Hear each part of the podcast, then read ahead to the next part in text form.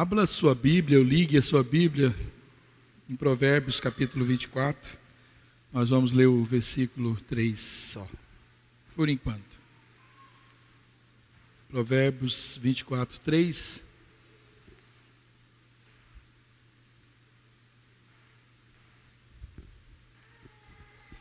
Diz assim: Com sabedoria se constrói a casa, e com discernimento se consolida.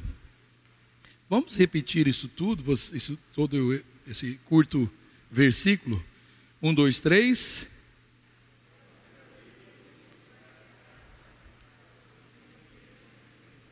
Mais uma vez.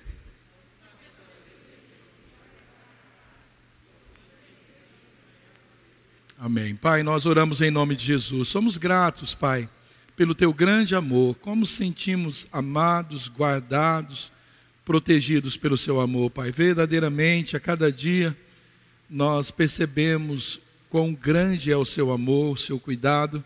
O Senhor já revelou isso, Pai, desde a eternidade, mas em Cristo o Senhor se tornou é, o Verbo vivo, Pai. O Senhor se encarnou, veio habitar no nosso meio, se fez homem, Pai, e sofreu as consequências do nosso pecado, e nós nos Pai, nos alegramos por isso e manifestamos toda a nossa gratidão pelo Senhor. É por causa disso que nós estamos aqui, porque nós somos alcançados por essa misericórdia.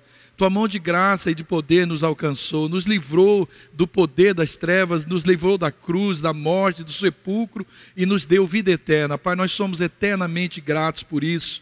Pai, por isso é que nós, com alegria, Pai, nos enchemos dessa palavra. Nós, com, Pai, muita sede, muita fome, nós nos alimentamos dessa palavra. Pai, eu oro em nome do Senhor Jesus, que ao transmitir esse conteúdo, cada um de nós possamos, Pai, é ser cheio, ser satisfeito com essa palavra, que ela venha, Pai amado, nos consolar, nos edificar, ela venha nos ensinar, nos exortar, que ela provoque em nós, Pai, o anseio por te servir, por te adorar, por agradar o teu coração, Pai. Oramos, pedimos a direção do teu Espírito Santo, que eu fale o que está na tua boca, que está no teu coração, para que cada um dos meus irmãos, Pai, ao ouvi-la, não simplesmente ouçam, mas pratiquem essa santa palavra para que suas vidas, minha vida, ela seja transformada, porque ela é poderosa para fazer não só isso, mas muito, muito mais além do que nós podemos pensar, pedir, imaginar, porque o Senhor tem todo o poder,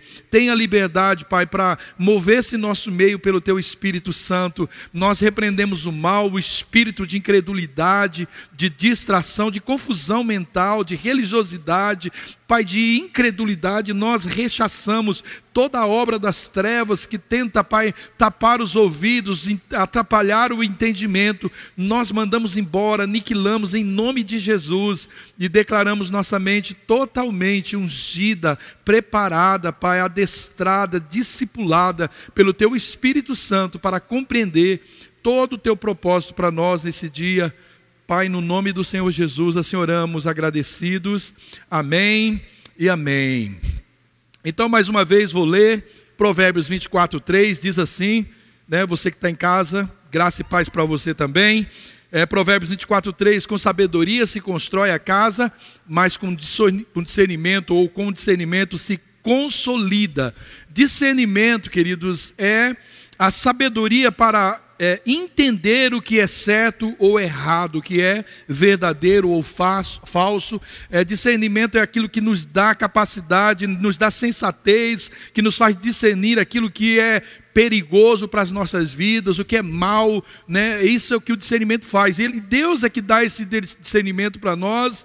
Ele, ele dá esse discernimento para quem está procurando sabedoria e, e, e para as pessoas que querem fazer a sua vontade. Toda sabedoria e todo discernimento, ela vem de Deus. Nós podemos sim aumentar o nosso discernimento estudando a palavra de Deus, né? estudando a Bíblia, nós podemos aumentar a nossa sabedoria, o nosso discernimento. Né? O discernimento que vem de Deus é, é, é esse que nos ajuda a compreender as verdades espirituais e né, é, evitar nas nossas vidas muitas, mas muitas armadilhas. A maioria de nós caímos em algumas por falta de discernimento.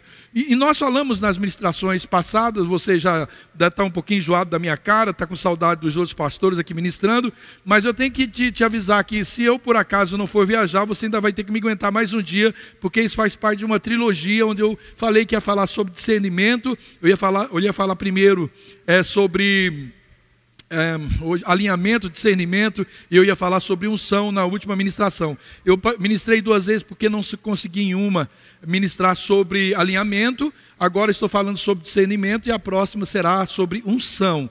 Nós falamos nessas ministrações passadas né, unicamente sobre alinhamento, e hoje eu quero falar então sobre esse assunto, discernimento. E é importante a gente ter discernimento nesse tempo. E é importante a gente ter discernimento sobre várias coisas. É importante a gente discernir sobre pecado. Né? É, é de suma importância também a gente definir, é, a gente definir sobre a nossa posição, o nosso lugar aqui no reino de Deus. Assim como é também de suma importância nós. É, definir nós, é, definir no nosso tempo, a gente poder é, discernir o nosso tempo aqui na terra. A Bíblia é muito clara quando Jesus ele nos exorta acerca do tempo, que é o primeiro desses três que eu vou falar. vou falar de tempo, vou falar de pecado e eu vou falar da nossa posição, da nossa decisão aqui na terra. E a Bíblia é muito claro ao falar sobre tempo. Ele nos ensina a analisar o nosso tempo, se o nosso tempo está sendo gasto com qualidade e se as nossas atividades prioritárias, se elas estão é, é, é, é, contidas, se elas estão sendo bem é, executadas ou bem usadas nessas 24 quatro horas que Deus deu a cada um de nós. Jesus, ele ensina a fazer, a gente fazer através da palavra dele, ele nos ensina a fazer os cortes necessários, ele nos ensina a organizar a nossa vida, a organizar a nossa agenda, ele nos ensina a gente anular, desprezar da nossa vida essas atividades que vão roubando o nosso tempo, no, o nosso dia a dia. Então, essas sim são atitudes muito importantes que nós precisamos tomar urgentemente. Querido, eu queria te fazer uma pergunta. Você já reparou em quantas coisas, quantas invenções nós tivemos nessa última década, né, década, nesses últimos anos, essas coisas que foram criadas, e elas foram criadas com uma finalidade, isso é a propaganda, é a tônica de, de todas essas propagandas, com a finalidade de economizar o nosso tempo né, de a gente poupar tempo através daquilo. Mas apesar de tanta tecnologia usada para isso, dessa constante né, modernização para agilizar as nossas tarefas diárias, o homem parece que cada dia ele está com muito mais de dificuldade de organizar o seu tempo e dedicar a, na sua vida é, tempo para aquelas coisas que são mais importantes, como por exemplo a sua, a sua família, ou, como por exemplo o seu ministério, ou para si mesmo. Parece que essas coisas vieram para resolver, mas não é o que a gente vê. Parece que o tempo para se dedicar às coisas prioritárias da nossa vida está cada vez mais escasso ou Parece em alguns casos que esse tempo já não existe mais. Isso é muito estranho, não é? Porque o que deveria nos fazer, né, antes para ir para Curitiba, imagina 40 anos atrás, ou 50, quem sabe 60 anos, para ir para Curitiba não era fácil, não. Quanto tempo se demoraria? Hoje se vai muito rápido, a gente imagina que vai chegar lá, né? E a gente vai voltar tarde. Aí chega lá, você está de carro, você começa a inventar tantos lugares para ir, então você acaba usando a tecnologia, aquilo que veio para facilitar uma viagem que poderia ser rápido, a gente acaba usando aquele mesmo, aquela, aquele mesmo veículo, aquele mesmo equipamento para ocupar o nosso tempo. Parece né, que nós agilizamos esses processos, né, é, modernizamos coisas, mas nós ficamos cada vez mais com menos tempo na nossa vida. Mas não é disso, né, propriamente dito, que eu quero falar. Existe algo que é muito mais grave sobre o tempo que não está sendo muito levado a sério até pela igreja. Jesus foi enfático sobre isso, ele falou muito sobre isso. Nós vamos ler o texto de Lucas, capítulo 12, versículo 55 e 56, que diz: Ele, eh, quando estava admoestando aquela multidão, exortando aquela multidão, disse ele: Quando vocês veem uma nuvem se levantando no oriente, logo dizem, vai chover, e assim acontece. E quando sopra o vento sul, vocês dizem, vai fazer calor. E logo ocorre, hipócritas. Vocês sabem interpretar o aspecto da terra e do céu. Como não sabem interpretar o tempo presente? Querido, nós estamos vivendo num tempo aonde não há mais tempo nenhum para se perder tempo. A cada grande né, catástrofe que nós estamos vendo, né, ou caos no mundo, ou no Brasil, é, muitos têm se lembrado dessas palavras proféticas de Jesus, quanto ao final dos tempos. É verdade ou não é? Quando acontece um tsunami, todo mundo lembra das palavras, não se fala em outra coisa, o mundo está acabando, Jesus está voltando. Isso é uma tônica, todo mundo, em todo o tempo. Basta estourar uma barragem em Minas, que todo mundo começa a trazer à tona as profecias de Jesus.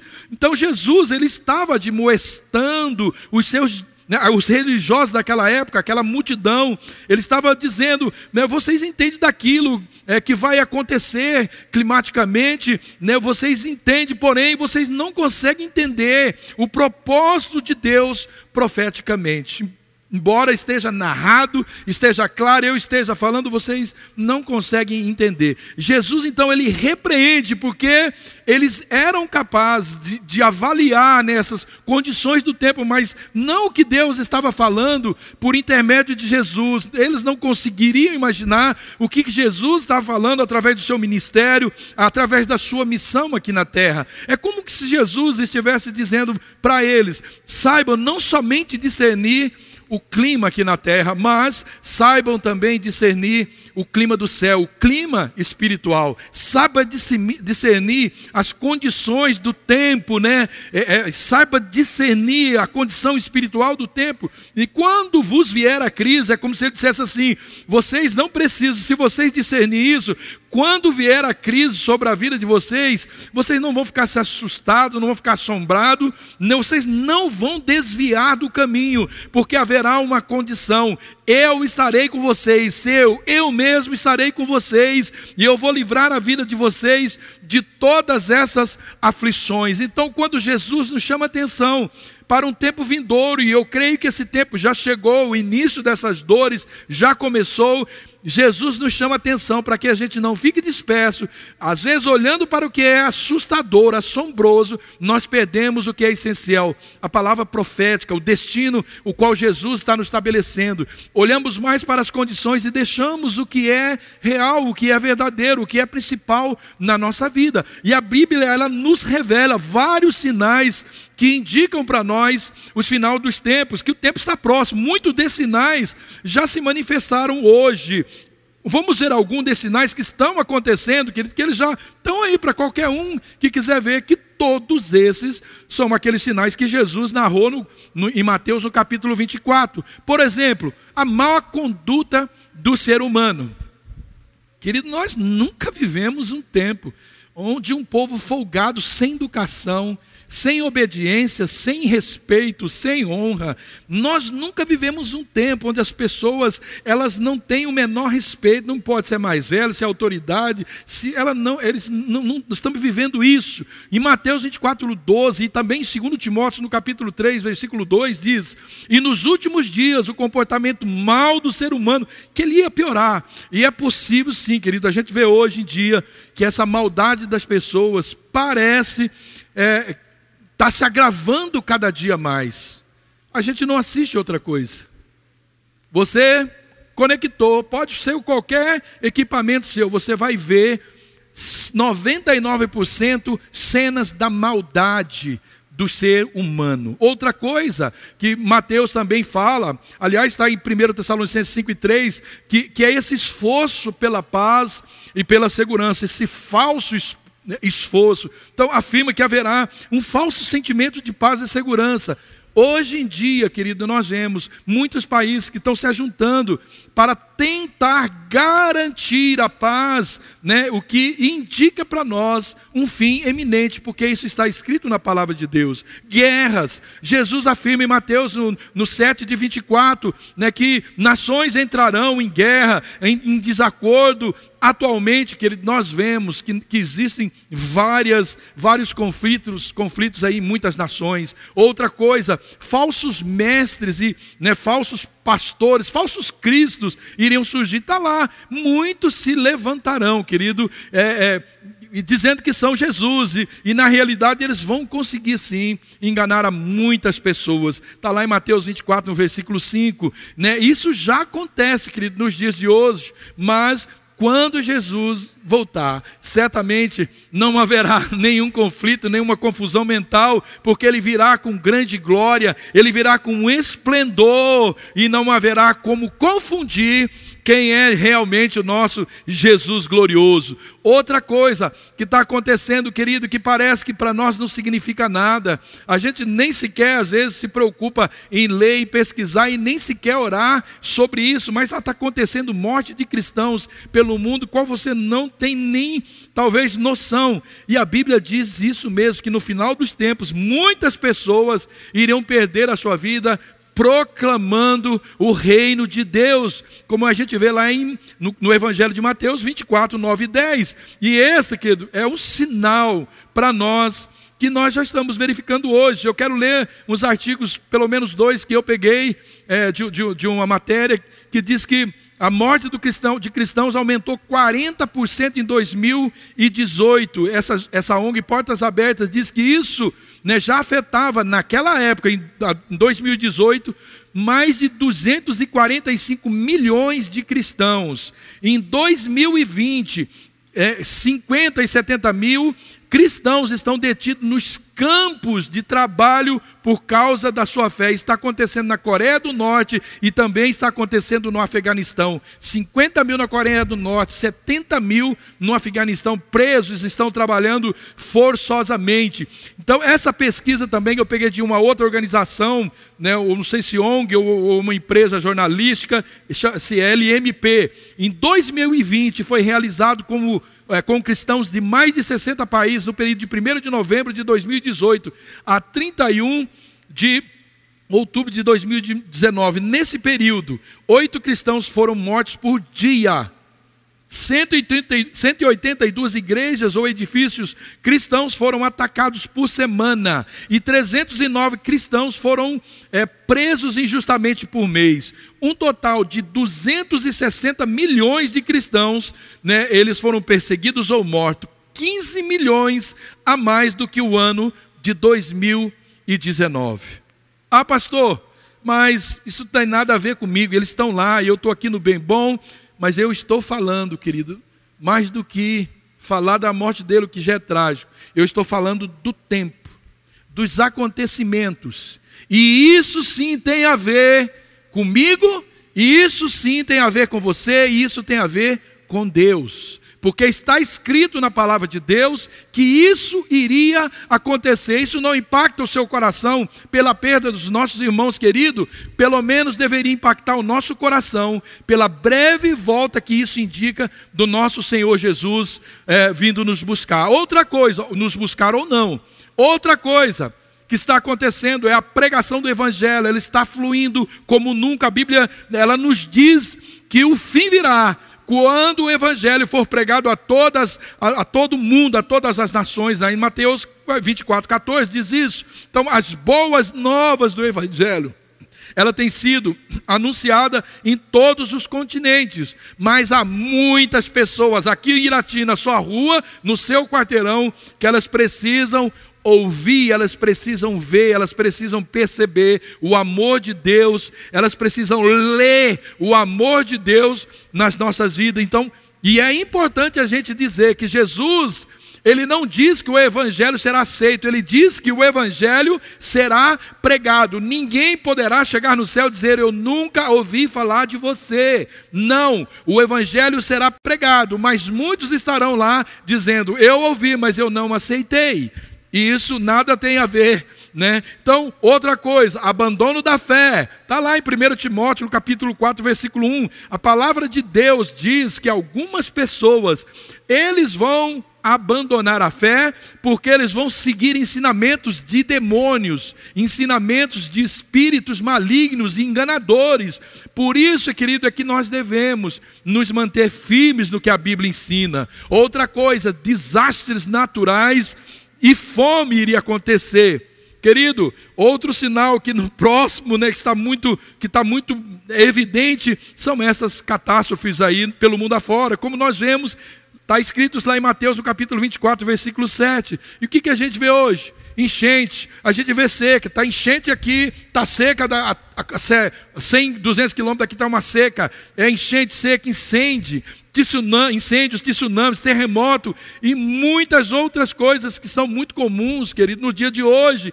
Assim como a fome, a Bíblia fala e, querido, nós já estamos vivendo uma época de muita fome, mas nós estamos precedendo dias em que é uma, é uma, é uma, é uma informação, é, uma, é um entendimento global, geral, de que muita fome virá sobre o mundo. Eu não entendo outra coisa senão o prenúncio da vinda do Senhor Jesus. Então, num tempo, querido, de tantas demandas para se implantar uma verdade acerca da humanidade, o que certamente o levaria ao caos, levaria a humanidade ao caos. A igreja ela precisa se levantar. A igreja tem que se levantar. Mas antes da igreja ser essa voz profética para o despertamento, a igreja precisa discernir o pecado da nação, mas não só o pecado da nação, mas também discernir o seu próprio pecado. É bom confessar o pecado da nação, mas é ruim confessar o nosso pecado. O mundo, querido, o mundo não tem discernimento. Por quê? Porque ele não tem nenhum parâmetro, um parâmetro para discernir o que é pecado e o que não é pecado. Se você, querido, não conhece a Bíblia, não pode também ter esse padrão.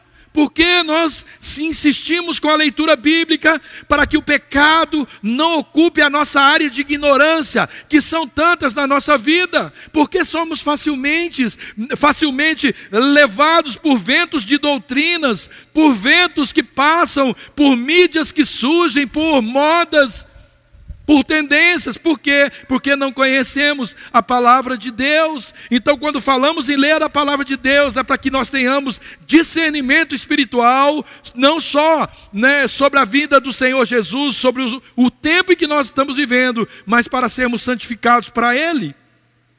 E é a falta desse discernimento que o pecado é, nos, nos dá, proporciona em nós, essa falta de entendimento Querido, ela, ela às vezes não tem sido porque não há discernimento, então a falta disso tem colocado pecados na nossa vida, e, e, e aí a, a, quem não tem a concepção de pecado dá nome de doença. Eu gostei muito de uma postagem do, do, do pastor Hernani Santos, que ele, ele falou sobre isso. Quando não se tem discernimento, querido, né, que pedofilia, quando não tem discernimento que todo tipo de vício, joga, jogos, drogas, pornografia e muitas outras coisas mais, quando não tem discernimento que isso é pecado, ficam chamando isso de doença. Isso é pecado, não é doença, é pecado. Vício é pecado, não é doença. Pornografia é pecado, pedofilia é pecado, não é doença. Preguiça é pecado, não é doença.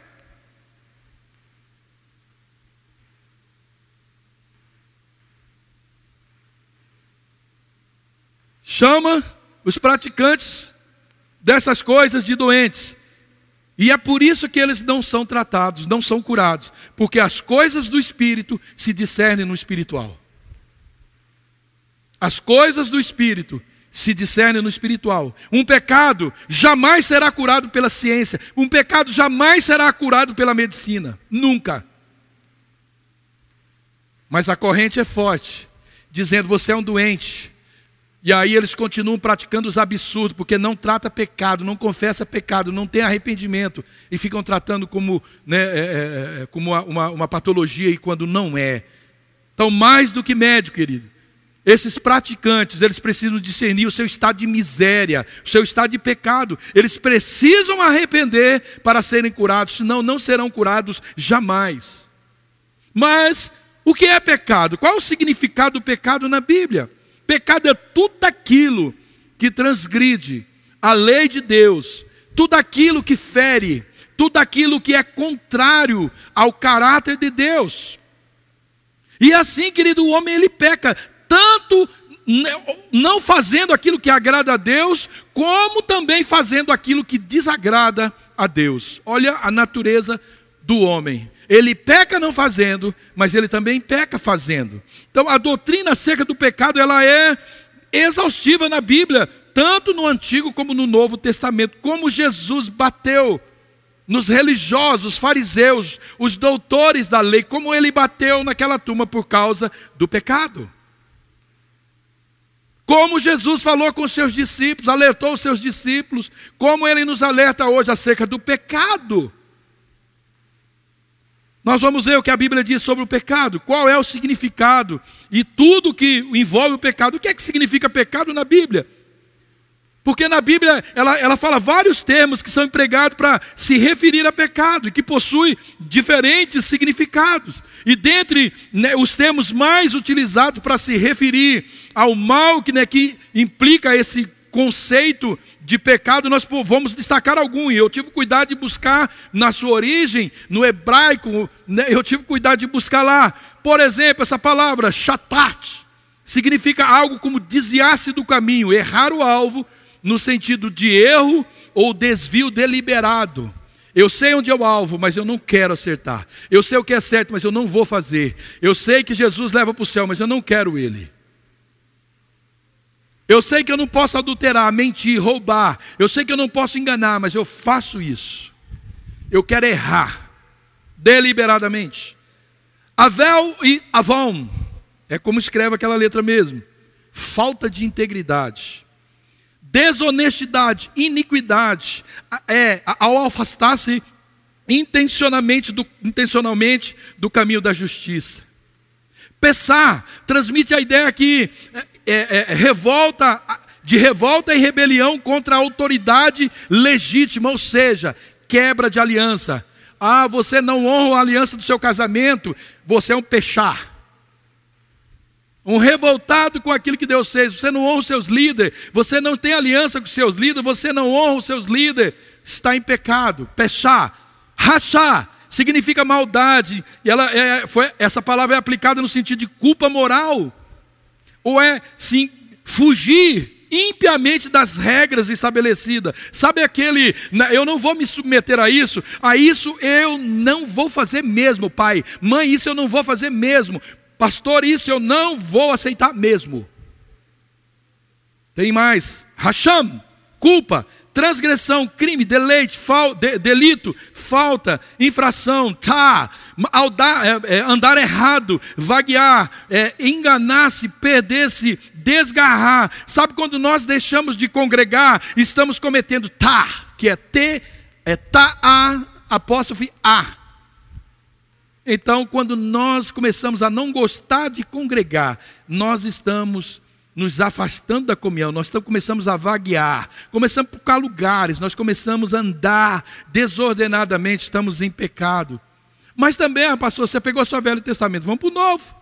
Vamos para a Septuaginta, vamos para vamos o grego. Então, tem a palavra armatia, e essa é a palavra mais abrangente para o pecado no Novo Testamento e também na Septuaginta. E, e o significado é desvio do caminho, do caminho da justiça. Tem a palavra adiquia, que é injustiça, que viola o direito das pessoas. Eu não respeito o seu direito. Tem a palavra nomos, usada para referir aquele que transgride a lei. Paratoma, algo como uma ofensa, transgressão deliberada.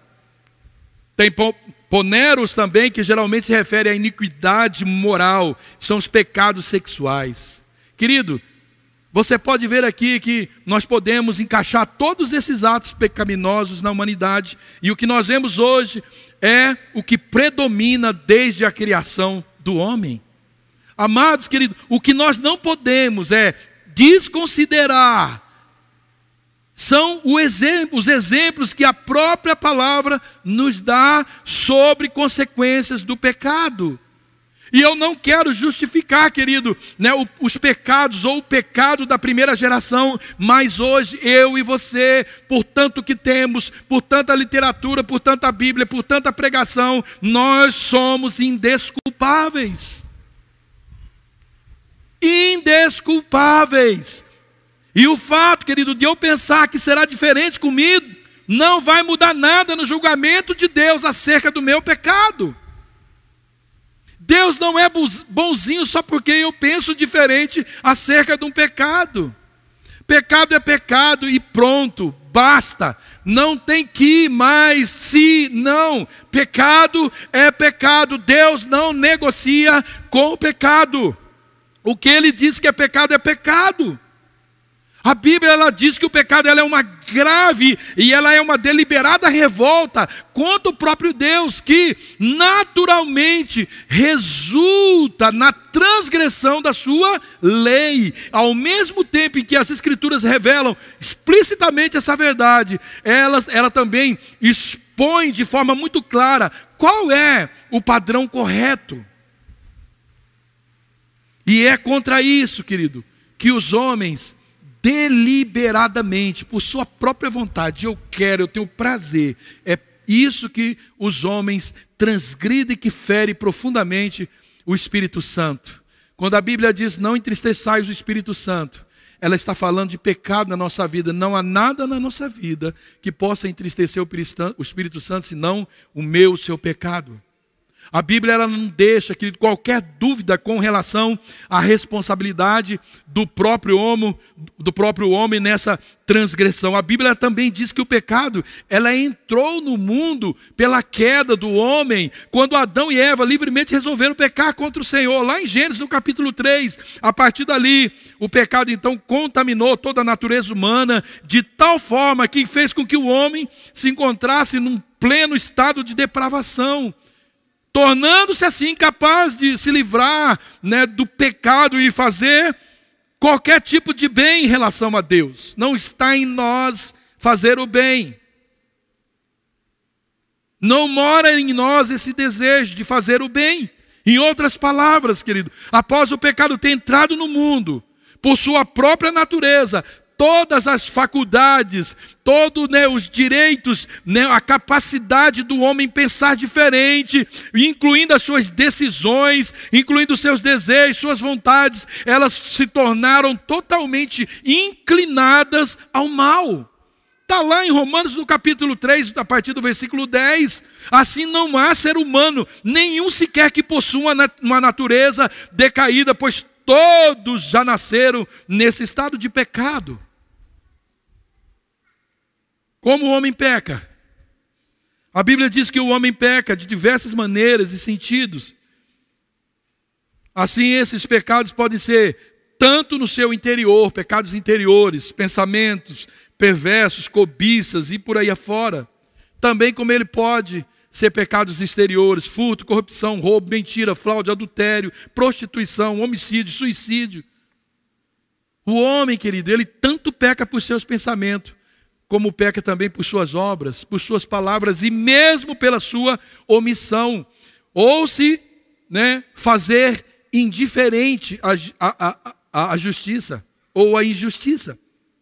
Sabe aquele dito comum né, que a gente sempre ouve? Ah, eu não pratico, eu não sigo nenhuma religião, mas eu não faço mal para ninguém. Tipo, eu não faço bem, mas eu me justifico por não fazer mal a ninguém achamos que o fato de não fazer mal para ninguém já me garantiu um estado de santo. Qualquer forma, querido, de qualquer forma, a justiça de Deus exige punição a todos esses pecadores. Não é porque fez, não é porque não fez, é porque é. Somos pecadores por natureza e só o sangue de Cristo pode nos livrar do inferno. Só a obra da cruz pode nos livrar do inferno. Presta atenção, querido, no que diz esses versículos. Eu creio que é muito claro e ele é muito sério para a gente não dar a devida atenção. Porém, não é uma coisa que está na moda do dia de hoje. Eu tenho certeza que se eu abrir a internet, você vai achar pouco disso que eu estou falando aqui. Não está na moda. Pastor, é bom falar sobre bênção, vem falar sobre inferno, sobre pecado. Fala sobre bênção, pastor, é melhor. É uma bênção ir para o céu, é ou não é? Amém? Porém, bênçãos não te levam para o céu. Bênçãos não têm o poder de me levar para o céu, querido. Santidade tem. O povo de Israel eles foram muito abençoados naquele deserto. Porém, a Bíblia nos exorta a não ser como eles. Por quê? Porque eles não entraram na terra da promessa. Por quê? Por causa dos seus pecados. Quer mais bênção do que aquele povo recebeu? Mais milagres, espetáculos que Deus fez, monumentais, assombrosos no meio dele. 40 anos mas a maioria deles não foi. Porque bênçãos não garante o céu, só santidade. Mateus 12, 36. Mas eu vos digo que de toda palavra ociosa que os homens disserem, hão de dar conta no dia do juízo. Deus está dizendo que tuas palavras, Deus vai pedir conta de cada uma delas. Minhas palavras, vamos dar conta disso. 1 Coríntios 4, 5, portanto, nada julguei antes do tempo, até que venha o Senhor, até que venha o Senhor, o qual também trará à luz as coisas ocultas das trevas e manifestará os desígnios dos corações. E então, cada um receberá de Deus o louvor. Mas somente depois que Deus trará, trazer a, né, aquilo que está oculto, aquilo que está nas trevas, trazer para a luz e a, depois que Deus sondar os desígnios do coração. Apocalipse no capítulo 20, 12. 20, versículo 12. Eu vi os mortos, grandes e pequenos, que estavam diante de Deus, e abriam-se os livros, e abriu-se o outro livro, que é o livro da vida, e os mortos foram julgados pela primeira, pela, pelas coisas que estavam escritas nos livros, segundo as suas obras. Obras não levam ninguém para o céu, então, não sei porque está escrito isso. Não quer dizer que você fizer obra você vai para o céu, mas quer dizer que quem vai para o céu, todos fazem obras. Porque está escrito no livro as obras que nós fizemos. Por último, eu quero falar sobre nossa posição. Então, eu falei sobre o tempo, eu falei sobre o pecado, e para encerrar, vou falar sobre a nossa posição. Diante desse quadro, qual é o meu lugar, querido? Aonde me proteger desses ataques que está ferrenho contra nós cristãos. Aonde? Em primeiro lugar, eu vou te garantir, não é em cima do muro o seu lugar. Talvez o lugar preferido de Satanás é de, daqueles que estão em cima do muro, porque em cima do muro você derruba qualquer um. É um empurrãozinho, ele cai. É mais fácil derrubar alguém que está em cima do muro do que alguém que está do lado errado do muro. Esse é sempre o lugar dos indecisos, dos que não têm fé para se entregar e depender de Deus. O que diz Hebreus, no capítulo 11, versículo 6? Que Deus não se agrada daqueles que não têm fé. Que é necessário que aqueles que se aproximam de Deus creia que Ele existe e que é galardoador, abençoador, presenteador dependo dele, eu creio nele, eu me aproximo dele, sabendo que ele é um Deus que cuida de mim, que cuida das minhas necessidades. Eu não preciso ficar com medo. Mas é preciso ter coragem para a gente romper definitivamente com o mundo e com esse padrão do mundo, querido. Estamos infectados, a igreja está infectada pelo padrão mundano. O que as pessoas fazem então, querido? Ah, dentre eles, muitos que se dizem cristãos, elas começam a entrar né, na turma do não é bem assim, a Bíblia não diz nada, mas nunca estão dispostos a fazer o que a Bíblia diz. ficam correndo atrás do que a Bíblia não diz para poder ter direito a fazer alguma coisa, mas não se dispõem a correr atrás do que a Bíblia diz para fazer alguma coisa. Então eles estão muito mais interessados em praticar o que a Bíblia não diz do que o que a Bíblia diz. Eles querem se encher das coisas que a maioria estão fazendo. Pois é, queridos, se a maioria está fazendo, nós podemos concluir por isso mesmo que essa não deve ser a minha decisão. Nunca foi a maioria. A igreja nunca foi a maioria, nunca foi, nunca foi, de Gênesis a Apocalipse, a igreja nunca foi a maioria, embora no céu haverá uma multidão incontável, não será a maioria. Eu não consigo enxergar, querido, na palavra de Deus, que o mais fácil que seguir tendência ou o que todos estão fazendo é o melhor caminho para o céu. A não ser no ambiente de pessoas santificadas. Aí você pode fazer o que todo mundo está fazendo. Mateus 7,14. E porque estreita é a porta e apertado o caminho que leva à vida, e poucos há que a encontrem. Repeta, repita assim comigo: poucos há que a encontrem. Agora escute Mateus, o versículo anterior, 7,13. Estreita a porta, porque é, a, entrai pela porta estreita, porque larga é a porta, espaçoso o caminho que conduz à perdição. Muitos são os que entram por ela. Repita, muitos são. Muitos são os que entram pela porta larga. Poucos encontram a porta estreita. Entram por ela. Nunca vivemos, querido, num tempo de tantos enganos, num tempo onde a nossa mente tem sugado, a mente dos cristãos tem sido sugada por espíritos enganadores, sugada, absorvida por espíritos enganadores. São tantas vozes que, que estão aí gritando nos nossos ouvidos: venha por aqui, esse é o caminho, escolha o que eu estou te falando. Mas a maioria dessas pessoas, eles estão buscando likes, curtidas, monetização, ou seja, eles estão vendendo o seu produto, sejam eles físicos ou ideológicos. Cuidado, meus queridos irmãos. Cuidado com aqueles que não têm o menor comprometimento com a tua vida, não cuida de você, não ora para você, não te conhece, nunca vai te conhecer, ditando regras para a sua vida, e algumas delas que opõem aqueles que amam e cuidam de você, até mesmo os seus pais. Cuidado. Eu sei que eu estou falando pelo Espírito, eu me consagrei ontem, hoje, o dia todo, para dizer essas palavras para você. E eu estou aqui, como Jesus, como estava como profeta, aqueles discípulos, alertando-os para o final do tempo. Essa voz profética ecoa até hoje, através daqueles que têm um compromisso sério com o Evangelho. Eu não estou brincando de ser crente, eu não estou brincando de ser pastor. Não estou brincando e não estou aqui para te agradar, e não me agrade. Vá para o céu, esse é o maior agrado que podemos fazer.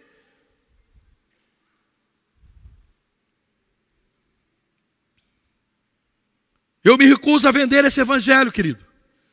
Onde eu devo falar que as pessoas querem ouvir, ou dar para elas o que elas querem receber. Não, nós gostamos do bom, nós gostamos do fácil. Não, não é assim, não é do bom, não é do fácil. Nós precisamos entender que o evangelho, ele não muda porque as pessoas vão mudar de opinião, porque são muitas opiniões. De que lado, querido, nós estamos? De que lado nós estamos? Eu amo esse texto de 1 Reis, o capítulo 18, 21. Depois que Elias convoca né, os céus e faz um milagre ali, matando os 450 profetas de Baal, cai fogo do céu, consuma aquele altar. Ele olha para o povo, o povo morno, e ele diz assim para o povo: né, Até quando vocês vão oscilar entre duas opiniões? Se o Senhor é Deus, sigam-o, mas se é Baal, sigam-o. O que diz o resto do texto? O povo ficou calado.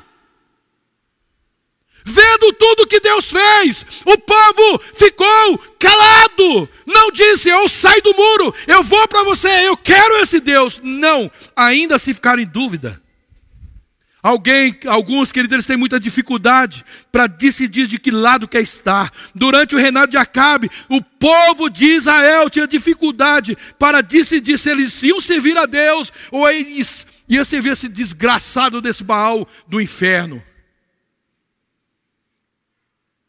Os samaritanos pensavam a mesma coisa. Era isso que a mulher estava conversando com Jesus. Porque eles tinham Deus na antiguidade, agora eles poderiam adorar o Deus verdadeiro, mas também tem o pezinho no Deus falso. Alguns, queridos, estão do lado equivocado e ainda não perceberam. Lembra que Paulo enganosamente estava achando que estava fazendo certo, matando crente.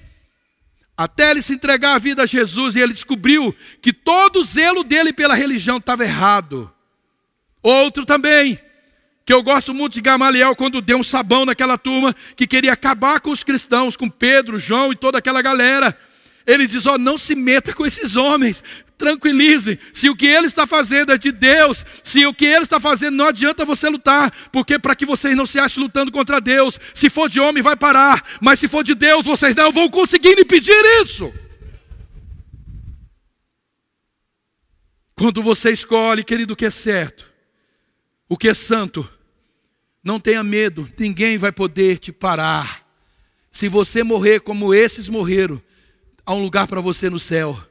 Quem quer com muito bom aqui, quem quer o melhor dessa terra, talvez ficará com o pior depois. Mas quem decide por amor a Deus, ainda que venha o pior dessa terra, vai virar o melhor dos céus. De que lado você está, querido? Você está do lado dos odiados ou você está do lado dos que odeiam? Você está do lado dos praticantes ou dos que ouvem e nunca pratica? Você está do lado de Jesus ou você está contra Jesus? Ele falou isso. Ou você está comigo ou você está contra mim. Não existe meio termo. Eu não faço nada nem de bem nem de mal. Se você não faz nada nem de bem nem de mal, isso é um grande mal. É isso que o povo fez. Escolha quem que vocês querem servir. Silêncio. Isso é até admissível, querido, no mundo, mas no meio dos crentes não é. Deduz-se que crente já decidiu por Cristo há tempo. Porque se você não está do lado da verdade, você é contra a verdade. Não tem meio termo. Para concluir, ao discernir, querido, o seu tempo, ao discernir o seu pecado ou os nossos pecados e tomar a decisão certa, então podemos descansar que Deus é que vai pelejar por nós. Mas esse mesmo Deus que pelejará por nós, quando discernimos o tempo, o pecado e a nossa decisão, ele também, como narra Isaías 63:10, ele pelejará contra nós. Mas Deus não é amor, pastor? É por isso mesmo Deus não permitirá que o seu povo seja contaminado. Deus exterminou nações para que preservar o seu povo, a santidade, para preservar o seu povo, Deus exterminou nações pagãs terríveis. Mas Deus mudou, pastor, hoje é Jesus. Tem muita gente morrendo, querido. Tem muita gente morrendo. Eu não quero ser o exemplo de alguém que tenha, fique na dúvida de alguém que foi exterminado porque era um tropeço na obra do Senhor. Para que você, querido, e eu não estejamos desse lado equivocado, a única coisa que nós precisamos fazer é uma, um exame, uma análise de nós mesmos e buscar esse discernimento. Eu estou falando de discernimento desse nosso momento, dos pecados que ainda nos assedia e da nossa falta de posição, da nossa falta de decisão no reino de Deus da nossa falta de posição, sabe, querido, diante do mundo diante de Deus. Se nós ainda estamos demandando, se nós ainda estamos discutindo, mas a Bíblia não diz, ah, eu vou fazer porque a Bíblia não diz, você está enfiado na maior dúvida e eu ouso dizer infernal. Por que, que você não discute para fazer o que a Bíblia diz? Não me perdoe porque eu espreguei assim. Que o Espírito Santo nos oriente em nossas reflexões e nos dê discernimento para que a gente não erre jamais pecando contra Deus, querido.